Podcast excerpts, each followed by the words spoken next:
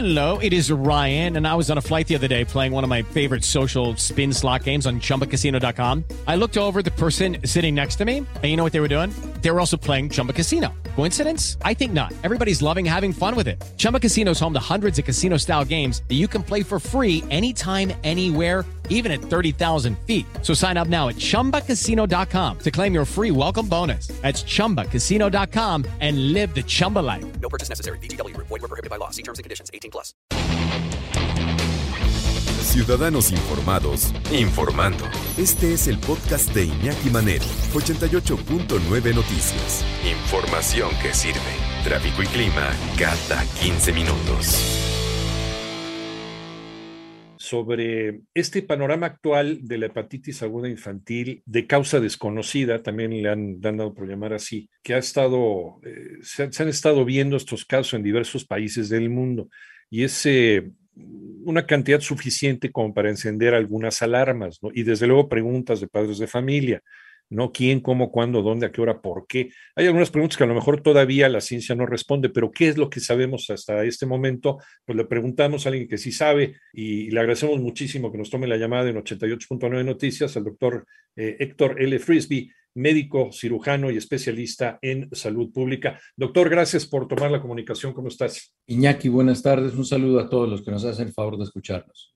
¿Qué sabemos de esta, de esta hepatitis, doctor? Mira, esta, lo último que sabemos, justamente ustedes van a tener las, las últimas noticias, como dicen, la última investigación que acaba de salir, es que, miren, en general, muchas infecciones causadas por virus, lo que agrava a los pacientes o finalmente les termina la vida, es la respuesta inmunológica que el paciente tiene de manera tan agresiva, una respuesta inflamatoria severa, que es, por ejemplo, lo que pasa con COVID.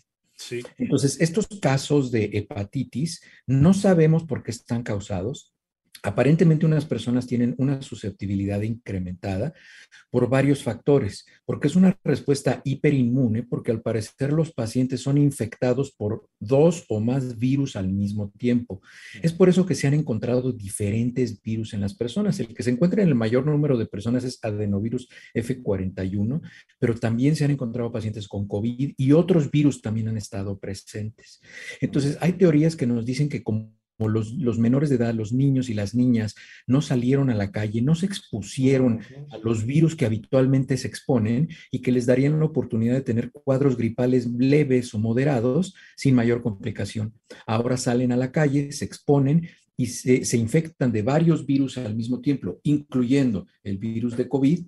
Y entonces eso puede ser que les dé una reacción hiperinmune, pero no sabemos. La respuesta es que no sabemos de dónde viene exactamente estos casos de inflamación del hígado, que el nombre médico es hepatitis. Todo lo que sea itis es inflamación. Ahora el origen, pues ya es, este, habría que, averiguarlo, ¿no? Exactamente. Eh, aquí de repente algunos casos que se agravan, eh, hemos estado leyendo, doctor, pues han tenido que que recurrir al trasplante de, órgano, ¿no? O sea, vamos, es un caso ya, ya dramático. Y otros a lo mejor se curan con, con el tiempo, también tenemos entendido. Efectivamente, también tiene mucho que ver la respuesta, se llama respuesta de idiosincrasia. La idiosincrasia a una enfermedad significa cómo respondemos cada uno de nosotros a la misma enfermedad. Seguramente tú recuerdas, Iñaki, al principio de COVID veíamos casos terribles en el cual el papá el hijo y el nieto se infectaban de comida y, los de y los tres se morían. Sí. Y eran personas sanas, probablemente el papá tenía hipertensión o estaba medio gordito, pero nada más. Pero los tres se morían. Entonces encontramos desde septiembre del 2020 que hay una predisposición genética en algunas personas para complicarse más con determinados virus.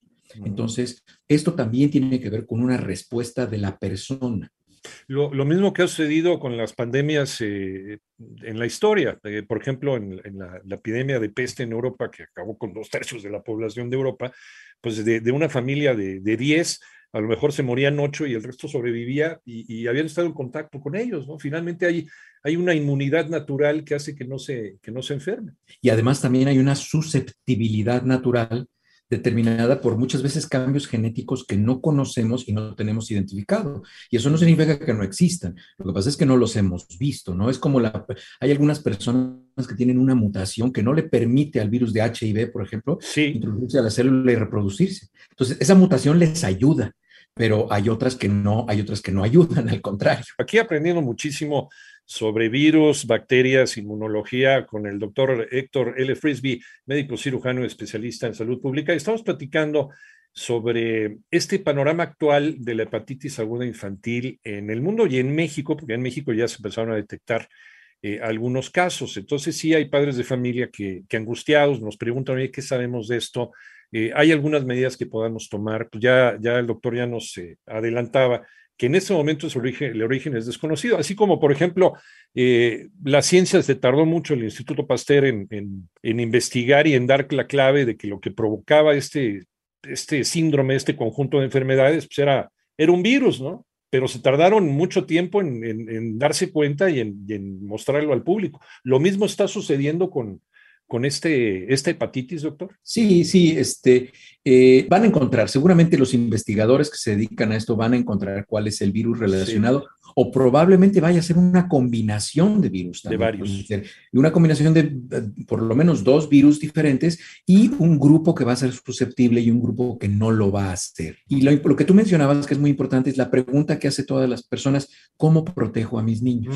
¿Cómo protejo a mis menores? Bueno, la manera que los pueden proteger es con condiciones de higiene apropiadas, sigan las recomendaciones que hay para COVID, si están en un lugar público que no esté bien ventilado, utilicen cubrebocas, desde luego vacúnense quienes tengan acceso a la vacuna y hagan uso del esquema nacional de vacunación, vacúnense contra hepatitis, que está en el, que no es el virus de la hepatitis el que está relacionado con estos casos, no es ni la A, B, C, D, E, no es ninguno de estos, pero protéjanse, porque si les llega a dar alguno de los virus susceptibles, vamos a decir SARS-CoV-2, que causa la COVID, al mismo tiempo les da un rinovirus o una, otro, un adenovirus y les da hepatitis, entonces ahí sí se complica mucho el caso. Por eso también nos recomendaban vacunarnos contra la influenza, ¿no? Incluso pues, en plena pandemia, porque los dos juntos eran dinamita, ¿no? Para no estar eh, deprimiendo tanto el sistema inmunológico. Exactamente. Entonces, por ahí a lo mejor van las teorías. Eh, de repente, el, el, estar encerrados durante tanto tiempo, doctor, eh, ha hecho que se deprima nuestro sistema inmunológico, que no se refuerce con el medio ambiente que todo el tiempo nos está atacando y está haciendo que nuestro, que nuestro cuerpo esté adquiriendo defensas, ¿no? Contra, contra, contra eso. Claro, el, sistema inmunológico está trabajando todo el tiempo, es por eso que es muy importante tener un sistema inmunológico en buenas condiciones, porque no solo lucha contra los agentes externos, pero también con los internos. Nuestras células a veces se equivocan en la manera en la que se reproducen y pueden empezar a producir células anormales que se conocen como cáncer y las detecta nuestro sistema inmunológico y lo destruye. Por eso los pacientes que tienen eh, eh, positivo VIH y llegan a presentar SIDA, es porque su sistema inmunológico no tiene la capacidad de detectar estas células malignas y no las destruye. Es por eso que una de las causas por las que las personas pueden enfermar, complicarse o morir con positivo VIH es porque su sistema inmunológico no combate estas, estas células anormales.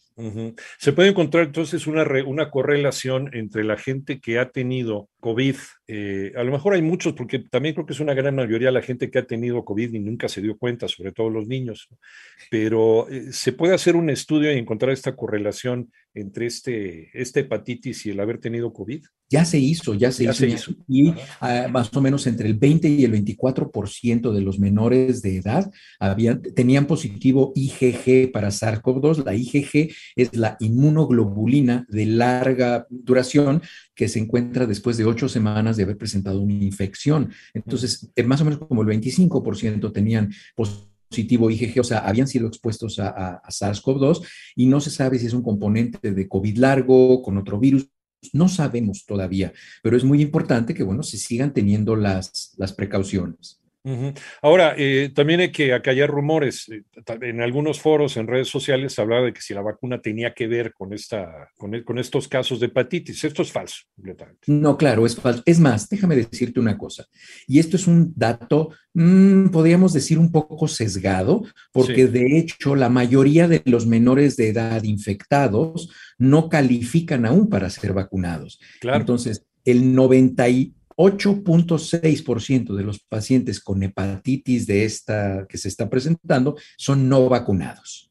Es decir, 98 niñas o niños infectados por este, por este cuadro de hepatitis no estaban vacunados. Y muchos de ellos no estaban vacunados no porque decidan no vacunarlos, sino porque aún no califican porque eran menores de 5 años. Sí, y nuestro país, pues también eh, yo creo que puede ser una gran prueba, ¿no? Eh, nosotros llegamos tarde a la vacunación de niños y ya tenemos casos en niños, o sea, gente que no ha sido vacunada. Entonces, con esto se echa por tierra aquello de que pudo haber tenido la vacuna que ver en el. Efectivamente, y, ojalá México se, apure a vacunar, porque si no, de, si no se apuran a vacunar a los menores de cinco años, nunca van a alcanzar esa cifra exquisita del 70% para disminuir la transmisión comunitaria de manera significativa, que es algo que, por ejemplo, ejemplo, sí hizo el único país que está mejor que México en Latinoamérica en vacunación, que es Chile, que empezó a vacunar menores de edad desde agosto, septiembre del año pasado con la vacuna de Sinovac. Sí, son los que empezaron a cubrir más este universo, ¿no? Sobre todo los Exactamente. Lo que pasa es que México está muy influenciado, contaminado con lo que no diga la FDA, no lo hago. Exacto. Entonces, este, pero pues la vacuna de Sinovac es la vacuna que se ha aplicado a mayor número de personas en el mundo. Entonces, eso habla también de su efectividad. Una pregunta que nos hacen los padres de familia, doctor, ¿por qué los niños? ¿Por qué los niños? Hay enfermedades que son predominantemente de menores y hay otras que son predominantemente de adultos. COVID, por ejemplo, es una enfermedad predominantemente de personas adultas y no es de menores. Sin embargo, fíjate que, por ejemplo, los menores infectados con COVID, de cada 100 que se infecta con COVID, 13 desarrollan enfermedad, pero 26 desarrollan secuelas. Es decir, el doble de los que se enferman desarrollan secuelas. Y son secuelas tan graves que hay niños de 9 a 11 años que están presentando hipertensión, arritmias, trastornos del sueño, caída de pelo. Entonces, eso es, es, importante. Por eso es bueno que, que se vacunen los menores de edad. Nos queda un minuto, doctor, y a usted tu generosidad recapitulando. Eh, hasta no saber de qué se trata y con qué estamos lidiando completamente, ¿qué podemos hacer? Vacunarnos, ¿no? Finalmente, y a lo mejor salir a la calle, ¿no? Recargar nuestro sistema inmunológico. Así es, eh, hay que hacer, hay que tratar de hacer la vida normal sin exponerse. Si están en espacios cerrados, utilicen cubreboca, tengan la seguridad de que sus niños tienen el esquema nacional de vacunación. México tiene uno de los mejores esquemas nacionales de vacunación para menores de edad y están accesibles en el centro de salud.